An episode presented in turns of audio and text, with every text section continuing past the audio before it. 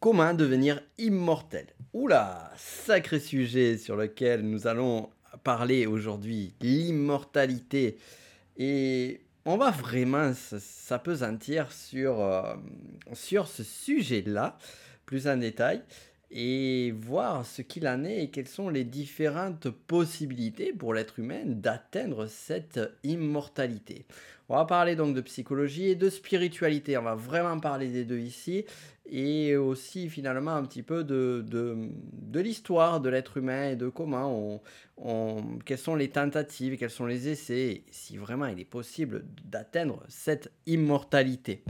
D'ailleurs, de quoi on parle en parlant d'immortalité? Bon, ben avant toute chose, il me semble nécessaire quand même de te souhaiter la bienvenue sur ce podcast Connaissance de soi entre psychologie et spiritualité. Je suis Nico Pen et comme à chaque fois, on voit des sujets avec euh, des angles que j'aime bien euh, prendre un, peu, on va dire pas à contre-pied, mais pas loin. L'immortalité. Alors, tu sais que moi, euh, quand j'étais jeune, quand j'étais gamin, j'adorais le film et la série Highlander. Alors, tout particulièrement la série. Le film, j'avais bien aimé le premier. Bon, après, le reste, c'était assez mauvais, disons-le. Et une des raisons pour lesquelles j'aimais Highlander, donc les combats de sabre, ça me plaisait beaucoup, mais aussi cette, notion justement d'immortalité, de pouvoir euh, euh, traverser les siècles, de ne pas mourir. Et là, on en vient à un sujet clé, la peur de la mort. Et la peur de la mort, elle vient à un moment où finalement l'être humain prend conscience de sa finitude. Et je tiens à préciser ceci déjà avant d'aborder le, thème de l'immortalité, pour euh, une raison simple, c'est que cette conscience-là, elle n'arrive pas de suite. Cette conscience-là, elle n'est pas présente euh, au début de notre existence, elle n'est pas présente au début du développement de notre ego. De même, en tant qu'espèce, on va prendre conscience de cette mortalité un petit peu plus tard. Alors, ce qui est intéressant, c'est qu'on va en prendre conscience de, deux sortes différentes. Euh, comme par exemple euh, l'éléphant, les éléphants qui vont perdre euh, une, un de, le, de leurs congénères et qui justement, me semblerait-il, tu, tu vas me corriger si, si ce n'est pas le cas, mais qui vont mettre en place des rites funéraires. Donc on a pu observer chez certains animaux, dans tous les cas, cette rites funéraires. Donc ça veut dire qu'il y a quand même une conscience de, de la mort chez ces animaux-là. Il suffit de regarder d'ailleurs, c'est pas compliqué hein, sur des animaux de compagnie ou autres, leur mode de fonctionnement, quand il y a la perte de, de, de l'un des leurs ou la perte d'un membre de la famille. Euh, donc c'est intéressant de voir qu'il y a quand même cette conscience qui est là. Et après, il y a vraiment l'autre stade, c'est moi. À un moment donné, eh bien, je vais disparaître. Je vais disparaître de cette terre. Et je vais disparaître pour aller où? Et qu'est-ce qui va se passer. Et donc il y a vraiment le mot, le mot qui fait peur. D'ailleurs, cette carte dans le tarot, euh, lorsqu'on ne connaît pas la signification, on redoute cette carte qui est là, qu'on a, on, appelle même souvent sur beaucoup de tarots, on lui donne même pas de nom. On l'appelle l'arcane sans nom. L'arcane sans nom, c'est fort quand même pour ne pas dire la mort. Et cette mort-là parle de la fin de quelque chose la fin d'un cycle est le début de quelque chose d'autre, une transformation. Mais pour qu'il y ait une transformation, il faut qu'il y ait quelque chose qui se finisse. Et avant de parler de, de la mort euh, physique, physiologique, euh, psychique, eh bien, parlons également de, de, ce phénomène de deuil. Et tout particulièrement de relations qui sont par exemple euh, une relation de couple.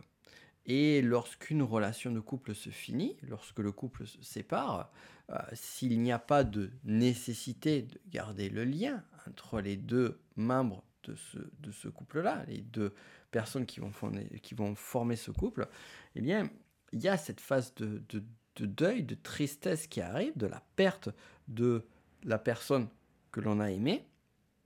Mais ce qui est intéressant, c'est qu'il y a un après il y a un après cela. C'est-à-dire qu'on ne va pas oublier ce qui s'est passé, ce qui s'est produit, mais on va, enfin, et on va, en plus de, ce souvenir-là, créer quelque chose de nouveau. Donc il y a un nouveau cycle qui commence, de nouvelles façons de faire. Peut-être que nous, on va rester pareil, euh, dans notre façon d'agir, dans notre façon de nous comporter, dans notre façon euh, d'être en relation avec les autres. Mais quoi qu'il en soit, il y a un avant, il y a un après. Et ça, c'est intéressant de se rendre compte que finalement, la mort en tant que telle n'est juste que la fin du cycle est amenée à quelque chose d'autre. Pourquoi est-ce que je te parle de ça? Je te parle de ça pour, euh, pour amener justement déjà les croyances par rapport à la fin de vie. Aujourd'hui, on a de plus en plus de témoignages, de plus en plus d'expériences qui sont faites sur les EMI, les expériences de mort imminente, sur euh, ces euh, décorporations, sur tout ce qui est lié à cela. Euh, donc, ça nous amène à un questionnement qui est la sortie finalement de la, la, perte du corps physique, la mort du corps physique, et notre conscience, notre âme, quel que soit le mot que l'on va donner à cela, certains vont parler de l'esprit, pas dans le sens mental, mais d'une autre façon, va quitter le corps pour aller vers un autre chemin. Ok. Moi, si je parle de l'immortalité ici, je me pose la question suivante. Qu'en est-il de personnes qui ont une croyance qui est que finalement, on n'a qu'une vie et cette vie-là, elle s'arrête à la mort? C'est-à-dire que la mort du corps physique va entraîner la mort de l'activité cérébrale et dès lors la fin, l'extinction de la personne. Et finalement la perte de, l'âme qui va mourir avec le corps puisque l'âme est finalement juste une autre façon de parler du cerveau. Selon, encore une fois, les croyances des personnes qui vont avoir ce type de pensée. Et j'insiste sur le mot croyance ici. Pourquoi? Parce que des personnes qui vont être dans ce type de, de, pensée-là, dans ce type de croyance-là, vont se trouver sur un niveau, et là on va faire le lien avec la spirale dynamique, généralement on est sur un niveau qui a quitté le niveau bleu de la spirale et qui rentre dans l'effervescence, je dirais, dans la naissance puis l'effervescence du niveau orange. Et le niveau orange de, la spirale dynamique, c'est celui qui va privilégier la science, la raison à la foi et à la religion.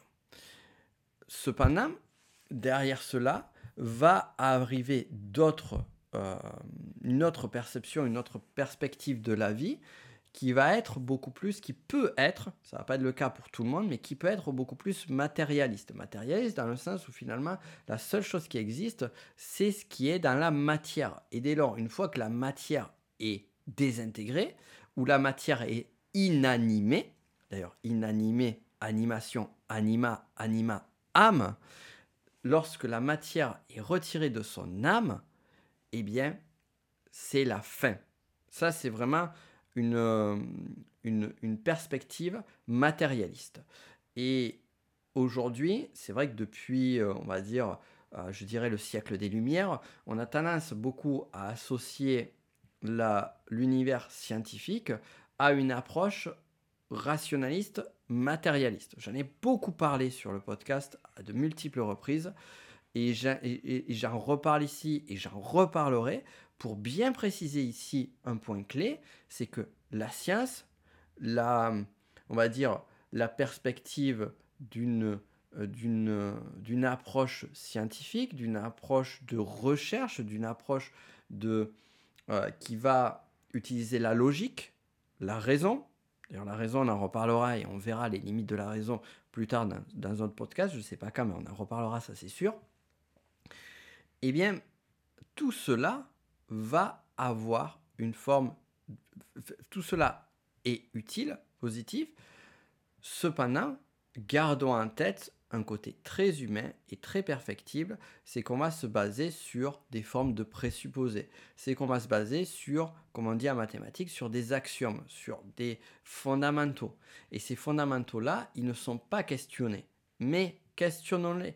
Et celui d'un monde qui est juste matériel, ou d'un monde qui est juste spirituel, ou d'un monde qui est juste une réalité virtuelle, ou quelque autre euh, perception de la réalité, un monde qui est un mélange entre un monde matériel et un monde invisible, qui fait partie de mes croyances, tu le sais, eh bien, tout cela, aujourd'hui, est de l'ordre plutôt de la métaphysique et d'une forme de croyance, d'une forme d'axiome, d'une forme de présupposé qui va après amener une forme de structuration de la réalité, de structuration de ce que l'on va croire ou pas. Dès lors, et c'est là vraiment où je veux en venir, une personne qui a une, une, vision plutôt matérialiste va avoir une croyance très forte qui va être que finalement on ne vit qu'une fois. D'ailleurs, on la connaît cette expression. On ne vit qu'une fois, autant profiter à fond de ce que va nous donner la vie.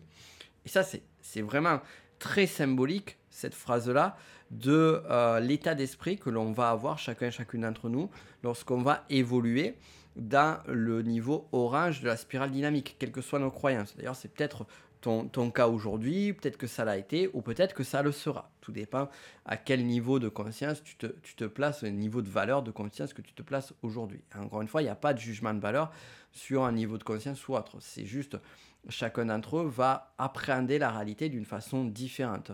Euh, ce qui est intéressant, c'est qu'au fur et à mesure que les niveaux de conscience vont avancer dans euh, la formation d'un individu, eh bien, on va avoir une forme d'intégration progressive de ces différents niveaux de conscience. Bien qu'on va généralement avoir aussi un rejet du précédent pour pouvoir initier le suivant. Mais ça, c'est un autre sujet. Allez, on a assez fait de digression, on revient sur le matérialisme et donc sur cette idée que finalement, à la fin de la vie, eh il n'y a rien.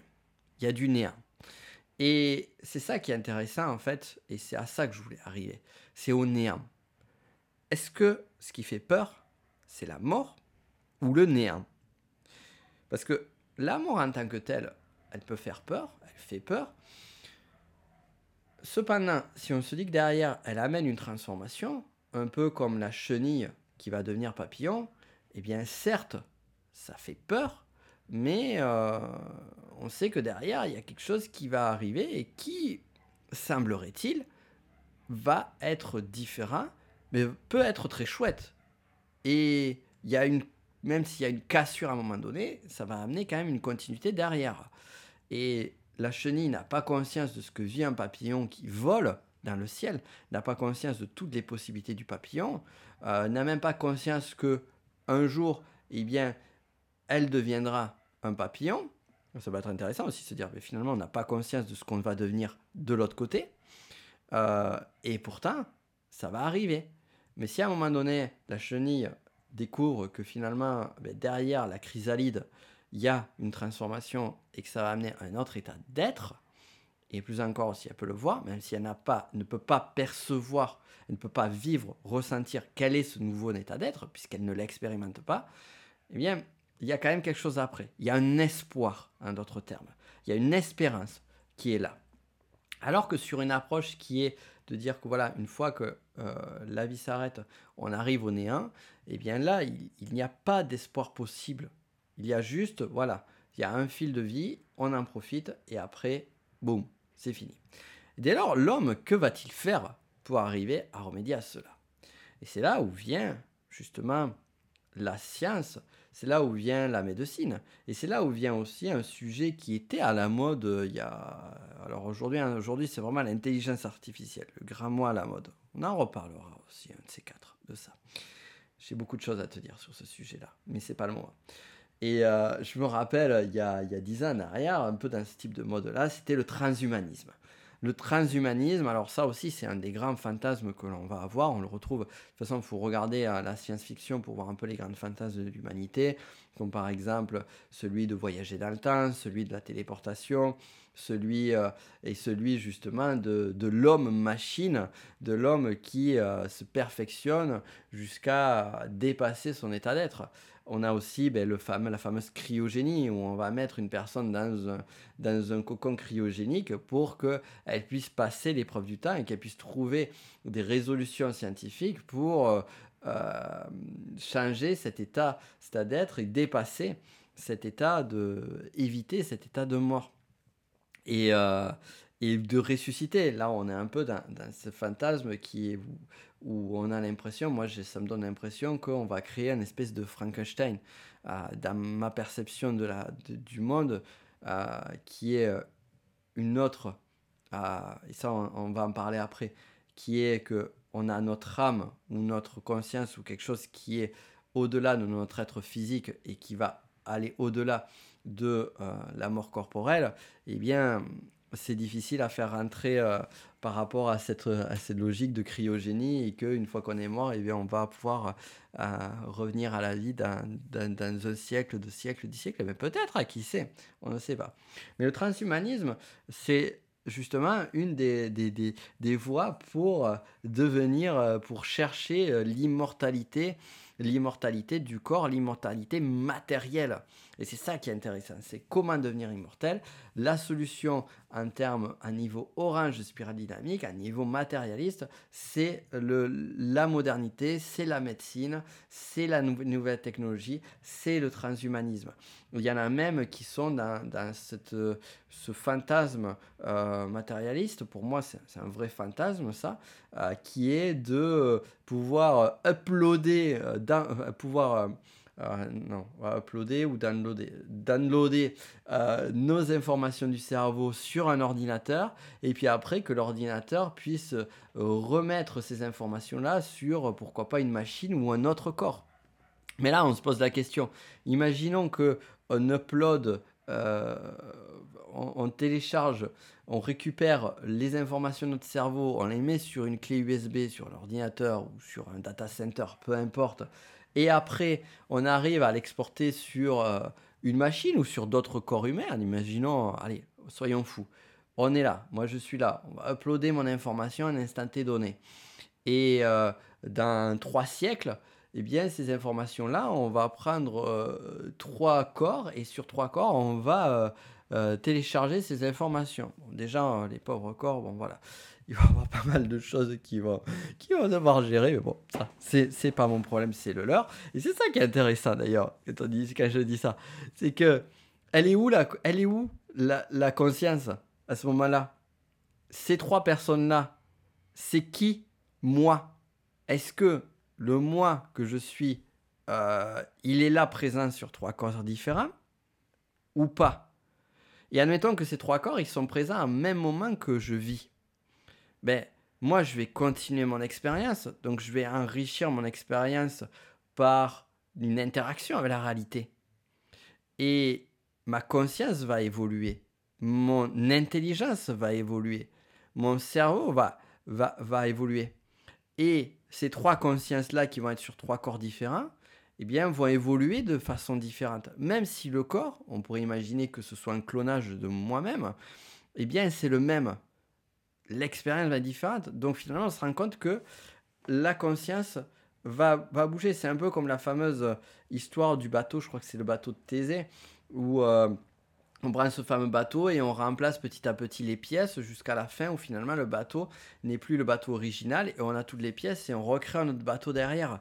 Quel est l'original? Quelle est la copie? Et là, euh, vraiment, on se pose c'est des vraies questions, euh, c'est des vraies réflexions philosophiques, métaphysiques là-dessus, sur euh, ces notions de conscience, sur des notions d'identité, puisqu'on parle de connaissance de soi sur ce podcast. Donc on n'est pas, on n'a pas perdu hein, le fil, hein, rassure-toi. Euh, mais qu'est-ce qu'il en est Donc là, on est sur la voie matérialiste de l'immortalité, le, transhumanisme. Après, on a une voie aussi qui est une voie plus d'ordre, je dirais, spirituelle, d'ordre religieuse, que l'on va retrouver sur d'autres approches, comme par exemple la réincarnation. La réincarnation est intéressante parce qu'elle nous parle du cycle de l'âme. Et le cycle de l'âme, selon certaines religions, certaines traditions, parle que finalement on va se réincarner de corps en corps pour vivre des expériences parce que souvent on n'a pas compris ou on n'a pas suffisamment évolué, jusqu'à un moment donné où on va atteindre une forme de nirvana, ou ou quelconque définition. Et là, notre âme va arriver sur un autre état rejoindre le grand tout et être en lien avec le cosmos, avec l'infini, avec Dieu. Encore une fois, il y a mille et, euh, une voix qui euh, vont parler de réincarnation. Et ce qui est intéressant, c'est que euh, sur euh, des approches euh, qui, sont, influencées par le, syncrétisme New Age, on va avoir aussi cette phrase qui dit ben, Je vais regarder par exemple dans tes yeux et je vais savoir si tu. Je me rappelle d'une émission de télé que j'avais vue quand j'étais gamin où il y avait une, femme qui, qui, regardait dans les yeux des gens et qui disait si cette personne était une vieille âme ou une jeune âme. Et là, c'est intéressant parce que finalement, une vieille âme, c'est une âme qui aurait fait beaucoup de cycles de réincarnation, et une jeune âme, une âme qui aurait fait très peu de cycles de réincarnation. Mais si on part de ce principe-là, euh, alors peut-être qu'il me manque une information hein, sur, sur, sur, la, sur la, la, croyance, la théorie, la philosophie euh, qui est cachée derrière. Mais moi, quand j'entends ça, je me dis, ben, alors, une vieille âme, elle est née il y a longtemps, une jeune âme, elle est née il n'y a pas longtemps. Mais donc, à quel moment naît une âme? Si une âme est immortelle. Et dès lors, si l'âme naît, est-ce qu'elle va pas mourir à un moment donné? Est-ce qu'elle va pas cesser d'exister? Et c'est là où c'est intéressant parce qu'on parle du néant euh, et revenir au néant. Et si on parle de la réincarnation d'un point de vue métaphysique, on pourrait se dire est-ce qu'il y a eu un moment de néant avant la naissance d'une âme? Et est-ce qu'il y aura un moment de néant après? On pourrait très bien théoriser cela.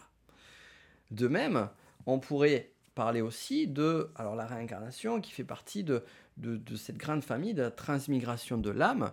Et la transmigration de l'âme, ça peut être aussi tout autre chose. Ça peut être un type de croyance où finalement, une fois que je vais décéder, mon âme va sortir de mon corps et elle va aller sur d'autres plans qui vont pas forcément être une réincarnation physique, euh, une réincarnation vers un autre état d'être, mais aller sur un autre plan qui peut être à différents états d'être, d'état de conscience. Par exemple, on peut euh, se dire que ben, à la mort, il y a certains esprits, certaines entités qui restent et qui sont un état d'âme. Puis après, la personne va sortir de cet état pour aller à un autre état et ainsi à un autre état. Certains pourraient parler, par exemple, sur certaines croyances, traditions, religions, de euh, finalement d'une forme de purgatoire quand l'âme va euh, quitter le corps et n'arrive pas à aller à l'étape d'après. Et ici, donc, on est sur la transmigration de l'âme et on parle aussi d'un cycle d'évolution. Alors moi, que ce soit sur la réincarnation, que ce soit la transmigration de l'âme, je trouve ça intéressant de voir cette, cette notion fondamentale d'évolution qui est présente d'un point de vue génétique, d'un point de vue physique, biologique chez l'être humain, d'un point de vue psychique, euh, psychologique, psychique, on la constate aussi, cette notion d'évolution. C'est pour ça que j'adore des, des, approches comme par exemple euh, la spirale dynamique et d'autres encore qui, qui parlent de cette évolution de conscience, de cette évolution de l'être. Euh, et donc on a ces stades, ces différents stades d'évolution. Et finalement, comment devenir immortel? Ben, En fait, le simple fait d'être dans ces, stades-là, ou sur certaines approches de réincarnation, a une approche de réincarnation qui ne va pas forcément parler de jeunes ou de vieilles âmes, ou même une, une, approche de réincarnation qui parle de jeunes et de vieilles âmes, mais qui présuppose que avant qu'une âme naisse dans un cycle terrestre, eh bien, elle était déjà dans une autre forme et elle sera après. À ce moment-là, eh bien, finalement, on est dans l'immortalité. Et ça, c'est intéressant. Et ce qui nous fait peur, encore une fois, c'est pas le néant, c'est la transformation. En d'autres termes, la mort. Et je trouve ça vraiment intéressant de, euh, d'amener cette réflexion-là, je l'ai amené déjà tout à l'heure sur l'approche plutôt matérialiste, de bien dissocier ce qui est la notion de mort, en d'autres termes de transformation, et la notion de néant, c'est-à-dire de vide, de, de, du rien, du zéro, après un état de mort. Donc ça, c'est vraiment intéressant de voir ces deux. Et enfin, le dernier que je voulais rajouter, qui est assez intéressant, euh, et c'est un sujet qui, que tu as peut-être rencontré, qui t'a peut-être parlé, c'est la notion d'œuvre universelle. C'est-à-dire de perdurer à travers, par-delà la mort, mais non pas par ton, ton corps qui aura vécu transhumanisme ou différentes choses qui va permettre de pouvoir euh, rester là de façon physique, comme un immortel dans la série Highlander. Je parle de la série Highlander encore une fois parce que les films sont très mauvais sauf le premier. J'insiste dessus, à part Endgame qui était pas trop mal. Mais bon, ça c'est un autre sujet. Euh, et, euh, et donc, et encore que la, série Highlander, petite parenthèse, puisqu'on est dans la digression, elle a mal vieilli. Mais bon, encore une fois, c'est un autre sujet, même si c'est lié. Donc, l'immortalité, on peut l'avoir donc de façon physique, matérielle, on peut l'avoir de façon spirituelle, je dirais plutôt par l'âme, par les différents états de l'âme ou de l'esprit ou de qu'est-ce que soit, quel que soit le mot que tu mettras derrière cela. Et euh, on peut le voir aussi finalement sur ce que j'ai créé, sur ce que j'ai été. Et ça, c'est finalement un, mode de fonctionnement inconscient très présent dans l'être humain qui est de pouvoir euh, préserver notre être au travers de nos créations. Et alors la préservation de notre être par la création, il y est de façon, euh, on va dire, très biologique, très euh, instinctive, très archaïque, avec la reproduction de l'espèce, tout simplement, avec le fait ben, d'avoir des enfants, des petits-enfants, et ainsi de suite. Donc finalement, je vais préserver ce que je suis au travers de mes enfants, au travers de mes petits-enfants, et ainsi de suite. Donc là, il y a vraiment ce, côté de l'être humain qui, qui, est instinctif, là on parle vraiment d'un état instinctif de l'être, qui est, qui est dans cette voie d'immortalité. Cependant, il y a un autre point intéressant, donc sur l'œuvre, c'est ce que je crée par exemple, j'ai écrit un livre, j'ai euh, créé une statue, une sculpture, j'ai créé un édifice, j'ai contribué à l'humanité d'une façon ou d'une autre, je suis devenu président de la République ou autre, eh bien, tout ce que j'ai fait va permettre de finalement d'assurer mon immortalité.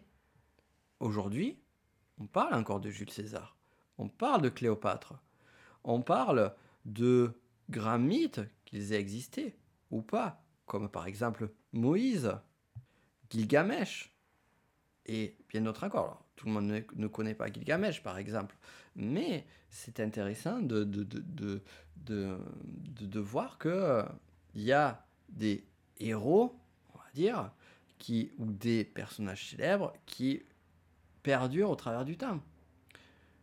Plus encore, c'est peut-être pas le nom qui a perduré, mais l'œuvre qui va perdurer au fur et à mesure du temps. Regarde les pyramides d'Égypte, eh bien, l'œuvre qu'ont créé ces êtres humains ont perduré au travers du temps. Mais là, j'en viens à une question. C'est, quoi où, se fait l'immortalité? L'immortalité du nom, l'immortalité de ce que je suis, l'immortalité que j'ai créée. Et finalement, si on va plus loin que ça, les pauvres porteurs de pierres dans les pyramides d'Égypte, qui ont posé quelques pierres sur celle-ci. Le pauvre gars qui euh, a travaillé sur euh, le sphinx aussi, ou qui a... Euh, bref, on pourrait parler de personnes qui ont des rôles un petit peu plus élevés dans la société, comme par exemple celui qui a conceptualisé, qui a dessiné le sphinx. Mais j'aime bien parler sur vraiment des, des, des personnes qui ont, qui ont qui vont faire des tâches vraiment qui peuvent sembler subalternes, secondaires. Eh bien, ces personnes-là, elles restent dans l'histoire. Elles sont là parce qu'elles ont contribué. Et qu'on soit clair, c'est pas parce que la pyramide est encore présente. C'est parce qu'elle est présente, mais surtout que ça a engendré d'autres choses derrière. De même, la, la contribution, et c'est ça qui est intéressant finalement, tout ce que l'on fait dans notre vie, absolument tout ce que l'on fait va avoir un impact parce que on est tous liés les uns les autres. Tout est lié. Toutes nos actions, tout ce que l'on fait, tout ce que l'on ne fait pas. Et tout cela va rester dans le temps, pas parce que on s'en rappelle, pas parce que c'est encore là, parce que tout est éphémère, mais parce que si tout cela n'avait pas existé, ce qui, ce qui existera ensuite n'aurait pas lieu d'être. Je répète, si cela n'avait pas existé, tout ce qui a ensuite n'aurait pas lieu d'être. Et euh, il y a quelques films qui parlent de ça, comme euh, ne serait-ce que le, concept de l'effet de papillon, de la théorie du chaos, ou euh, d'autres d'autres films qui vont parler justement de qu'est-ce qui serait passé s'il n'y avait pas eu ça, qu'est-ce qui serait passé si le cours du temps a changé. Et, euh, c'est intéressant de garder ça parce que finalement, euh, quelles que soient nos croyances, quel que soit ce que l'on est, ce que l'on fait, finalement, l'immortalité de notre présence, elle est là. Je te laisserai là-dessus et je te laisserai méditer parce qu'il y a beaucoup de choses. On, a, on est parti vraiment dans plein de sujets. Encore une fois, si tu veux aller plus loin avec moi, regarde les liens qui sont en description. Je parlais d'Aspire Dynamique, tu pourras retrouver un lien en dessous pour aller un petit peu plus loin là-dessus. Et euh, si tu as aimé ce podcast, eh bien abonne-toi. Là, mets un 5 étoiles, mets un commentaire, ça aide beaucoup, beaucoup au référencement. Et c'est justement cet engagement par les commentaires, par le partage. Je ne sais pas si tu partages euh, des épisodes que tu apprécies à des personnes autour de toi. Si ce n'est pas le cas, fais-le. Parce que c'est ça qui aide et qui permet de préserver et de pouvoir vraiment nous aider à, à continuer à faire des épisodes de qualité. Parce que c'est comme tout, quand ça marche, eh bien on continue et on y met plus d'énergie. Quand ça marche pas, au bout d'un moment, on en a marre et on arrête. Mais en tous les cas, cet épisode, il a été là, il a contribué et il restera ne serait-ce que par les réflexions et euh, tout ce que cela provoquera en toi. Sur ce, je te dis à très vite pour un autre épisode, à la semaine prochaine, et prends bien soin de toi. À très vite.